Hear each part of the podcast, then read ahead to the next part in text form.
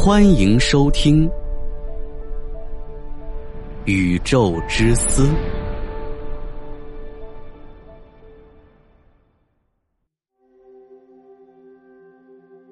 薛定谔的猫是一个思想实验，试图从宏观角度阐述微观世界中量子叠加原理的问题，把微观物质在观测后是粒子还是波的存在形式和宏观的猫联系起来。求证观测介入时量子的存在形式，其中最著名的就是薛定谔提出的思想实验——薛定谔的猫。如果说测不准原理是正确的，那么我们把一只猫和随时都有可能触发的致命装置关在一个箱子里，那么这只猫就处于生死叠加状态之中，既生又死。只有你打开盒子去看它，它才有可能是死的。或者活的，尽管有这样的反对，部分学者依旧坚持测不准原理，认为这就是事实。这便是哥本哈根学派，他们就愿意这么承认：薛定谔的猫在盒子里就是处于生死叠加态，是人的观测导致了波函数的塌缩。当然，这不是因为他们就是喜欢睁着眼睛说瞎话，而是因为这些学者认为。微观粒子的本质其实是不停振动的能量弦。弦理论是理论物理的一个分支学。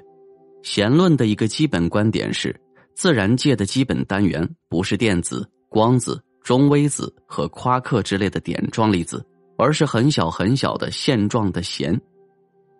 这些能量弦振动的频率不同，因此有的构成了电子。有的构成了夸克，有的构成了光子等等，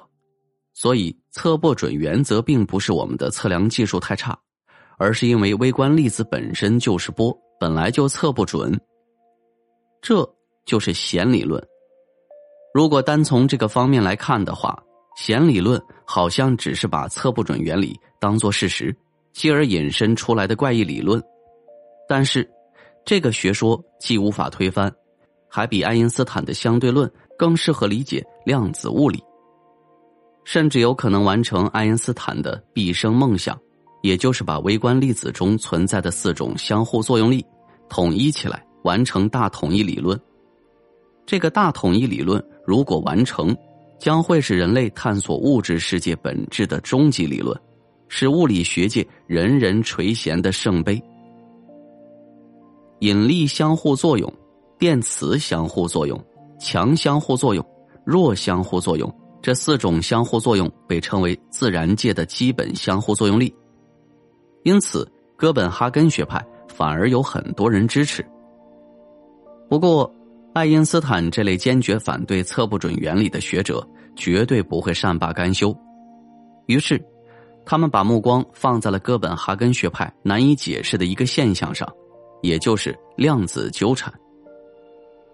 一九三五年，爱因斯坦、波多尔斯基和罗森联合发表了论文《物理实在的量子力学描述能否认为是完备的》。在这篇论文里，他们设计了一个思想实验：在微观世界中，一些粒子在相互作用之后就会出现纠缠现象。比如说，某物质衰变放出一个电子和正电子，因为原本是从一个系统中分离出来的，所以。它们之间运动的方向是相反的，合力为零，但具体谁向左自旋，谁向右自旋，在观测前谁也不知道。物理学家将 E 幺七幺原子云与周围镜子反射的光子流连接在一起，并测量了它们微小摆动的时间。结果表明，以这种方式纠缠原子核，能加快原子核中的计时过程。比以往任何时候都要更精确。在爱因斯坦的解释中，这种现象就像把一副手套放进两个盒子里，左手和右手一开始就是确定的。只要你打开一个盒子，看见手套是左手的，那么另一个盒子里的一定是右手的。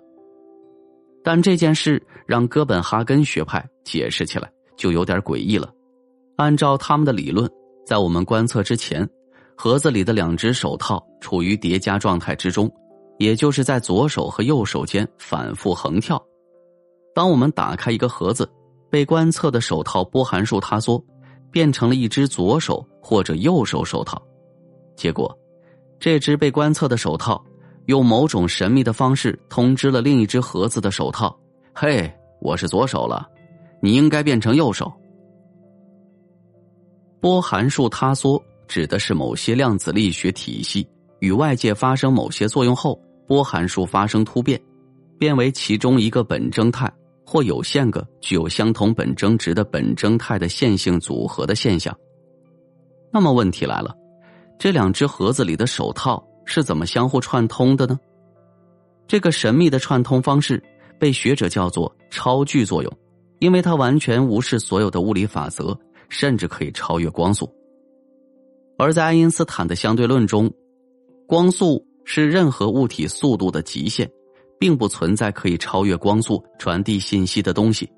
所以哥本哈根学派完全是错误的。